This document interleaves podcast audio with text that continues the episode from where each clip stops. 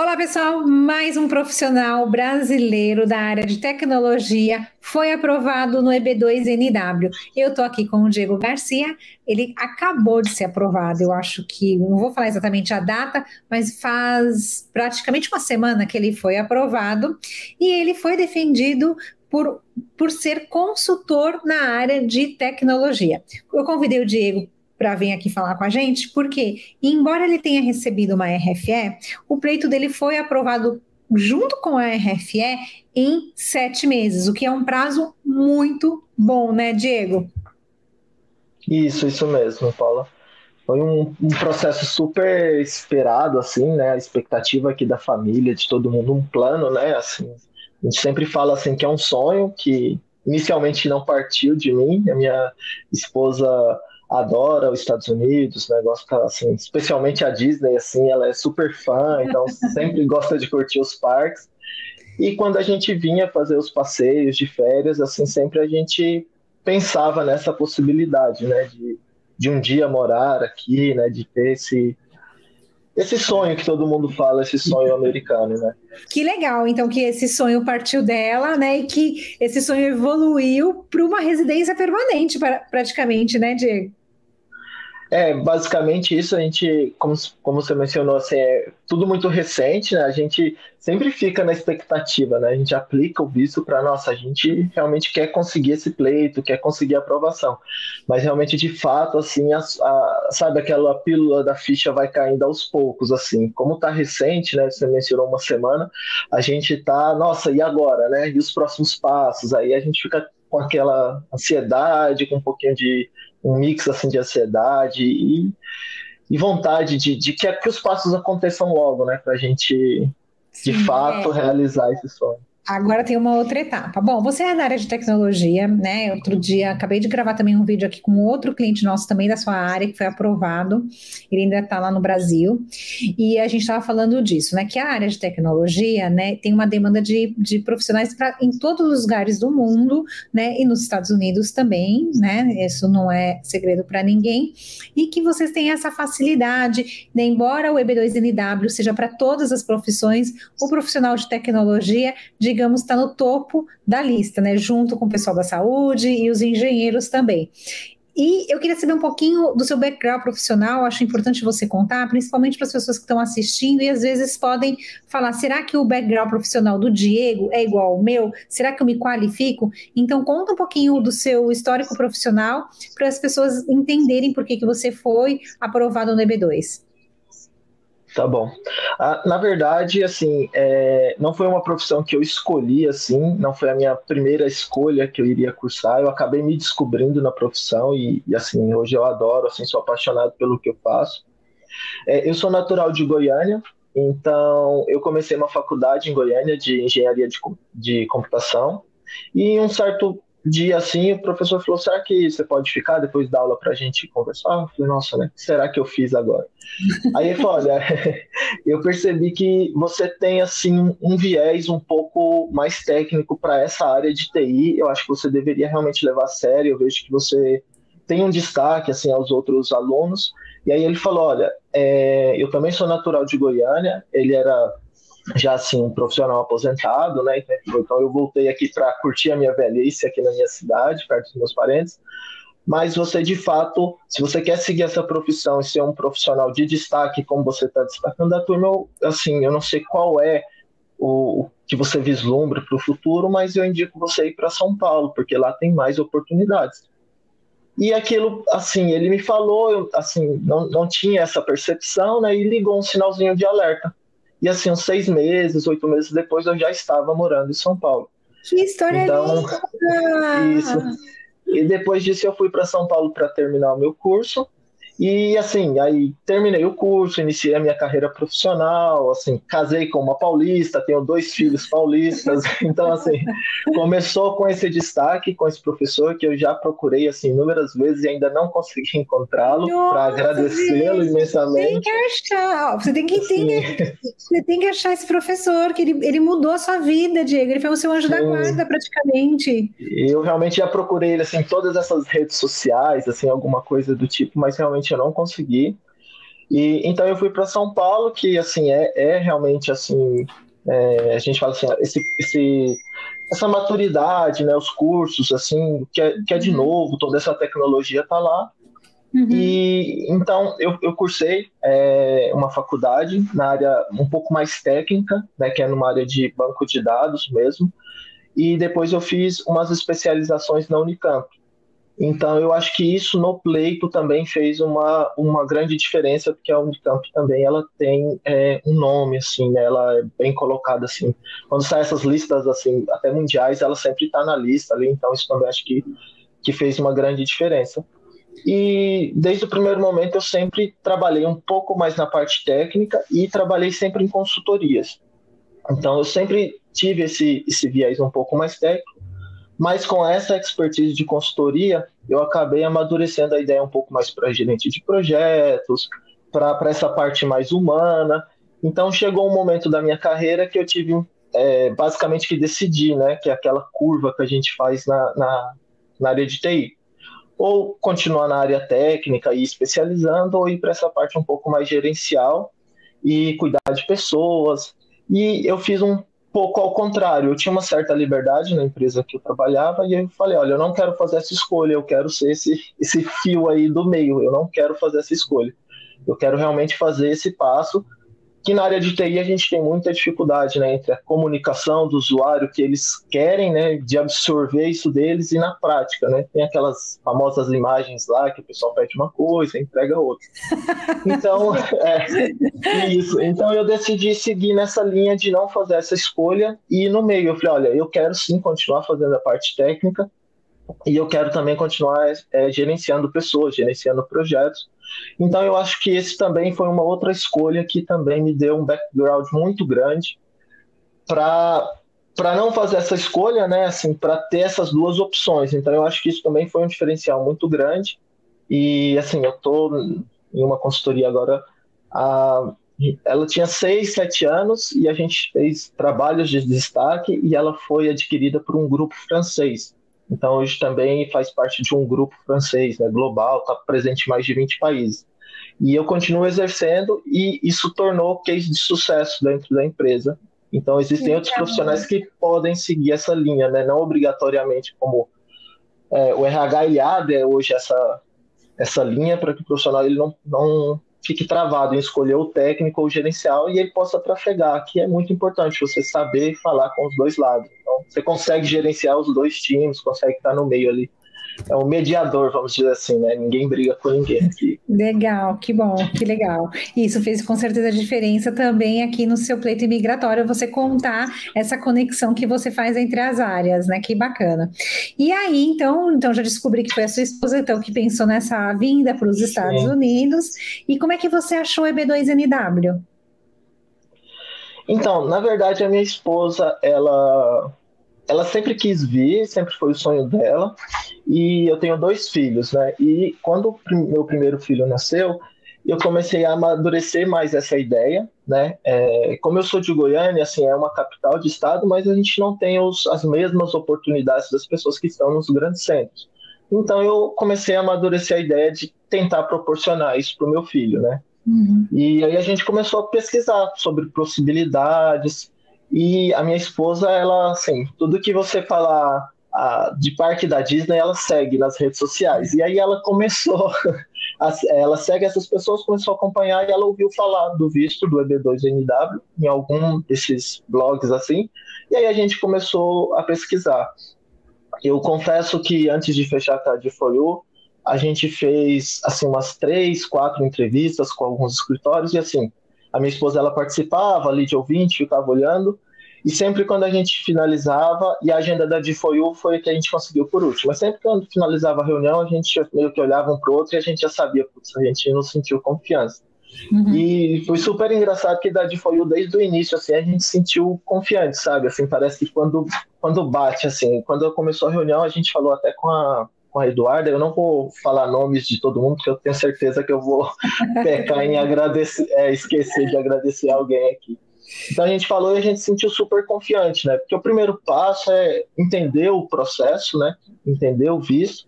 e ver se você se qualifica, porque todo mundo quer né, fazer o visto, mas você tem que também ter aquela autocrítica de saber se, se os seus skills, se as suas habilidades vão se encaixar com o visto.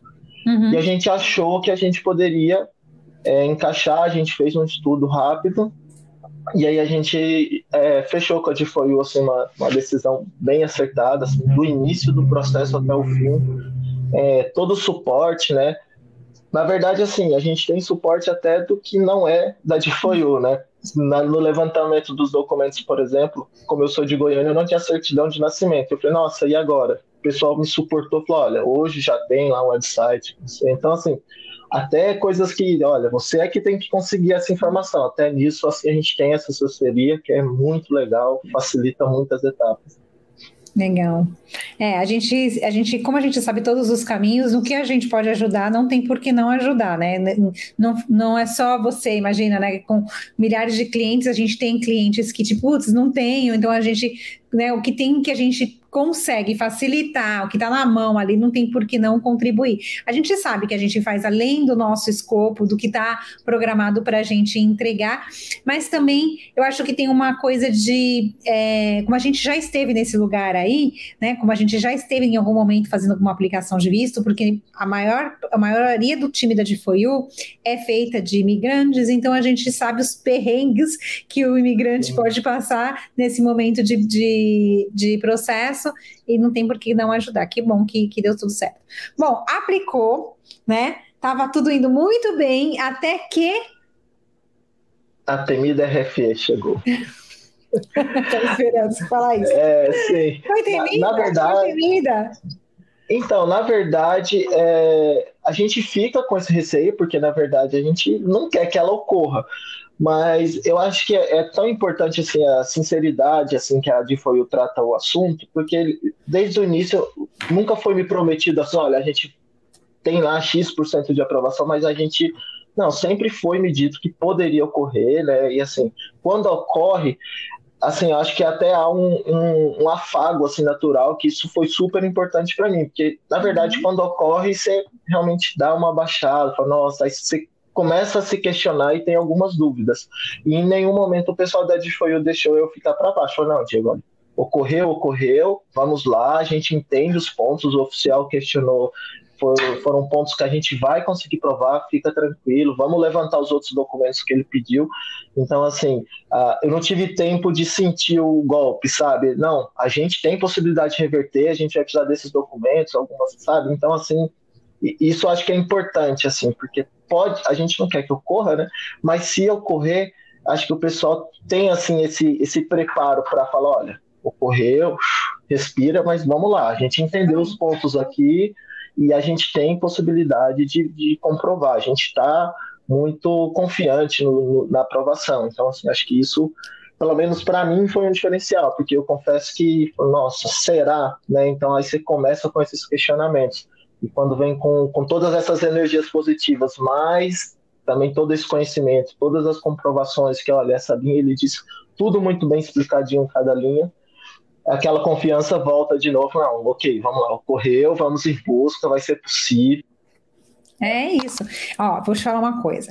É, você já está aprovado, não teria nem por que tá, tá te falando isso, mas assim, só passa para a fase de tipo, olha, você é elegível, quem realmente é elegível. Porque a gente tem interesse que o cliente seja aprovado. A gente não quer que o cliente seja negado, né? Seria um tiro no nosso pé né? Porque isso faz com que o nome da Edfoil cresça, as indicações venham, né? Um reconhecimento acontece, a credibilidade da empresa. Então, assim, claro que a gente quer que o cliente seja aprovado, para isso a gente faz um filtro um pouco mais rigoroso do que o mercado faz. Então, se você era elegível, como o agente de imigração tem o poder ali de te negar, te aprovar, pedir RFE, fazer o que ele quer, a gente sabe que isso faz parte do jogo, né? Então, é muito do cliente falar assim, eu vou até o fim. E mesmo que ele seja negado, a gente tem uma reaplicação gratuita exatamente por isso.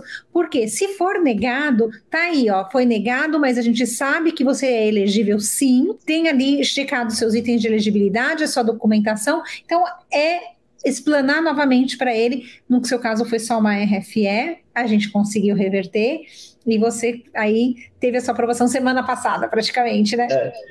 Esse que é o processo, tá vendo? Você, você falou, foi só uma RFE. esse é o diferencial, porque a gente interpreta que, sabe, é algo muito grandioso, que não vai dar certo, a gente tem essa. É, o brasileiro tem um pouquinho desse, dessa tendência mesmo de, de talvez menosprezar até a sua capacidade, né? Então, quando a RFE acontece, é, esse só é uma RFE, vamos lá, isso dá um ânimo de novo, assim, você fala, agora vamos, vamos conseguir, e essa confiança, ela retorna, é super importante. E como foi receber a notícia da aprovação? Então, na verdade, quando você me ligou, eu estava dirigindo, né? E, e aí eu vi um número, e aí eu não tinha o número salvo, eu falei assim, ué, né? E eu estava dirigindo e falei, ah, não vou atender. E, e aí a minha esposa tinha, por muita coincidência, ela tinha ido trocar o número dela por algum motivo que tinha no dia. Né? Ela foi trocar o número dela. Eu falei, será que é um número novo? E aí eu, quando eu atendi era vocês, eu até levei um susto, né? E aí você sabe que eu tô te ligando? Ah, então deixa eu até encostar aqui, porque eu, eu quero, quero, receber essa notícia e não quero fazer nenhuma besteira. encostei o carro.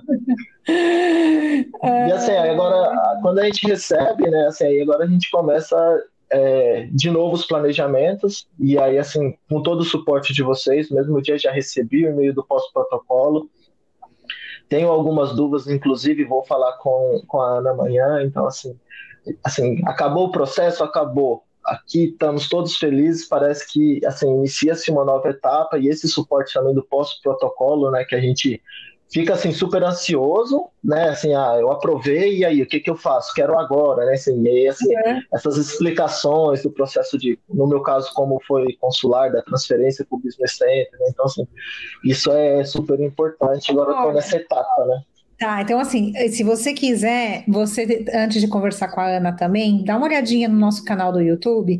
Tem um vídeo lá chamado assim, é, é, meu green card foi aprovado e agora? Na verdade, Eu, é a fase do green card. Dá uma olhadinha nele, que embora né, esteja demorando um pouquinho mais, tem a história do Visa Bulletin também, que acho bom você dar uma uhum. olhada.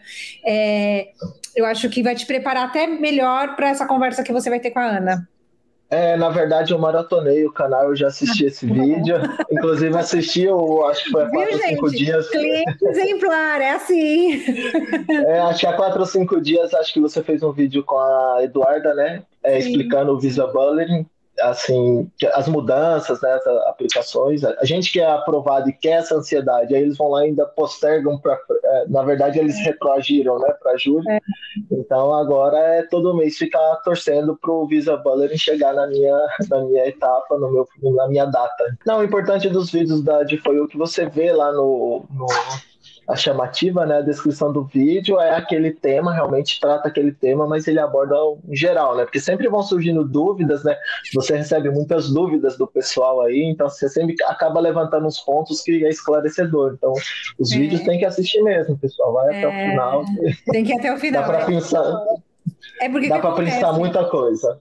É, o que, que acontece? A gente começa a fazer o vídeo e aí sai uma frase, né, com quem a gente está na mesa ali, sai uma frase, aí a gente acaba lembrando de uma situação e aí a gente já engata. Então, sempre tem um extra ali, além do, da pauta do dia, digamos assim, né, Diego? Sempre Bom, tem algo que dá para pensar.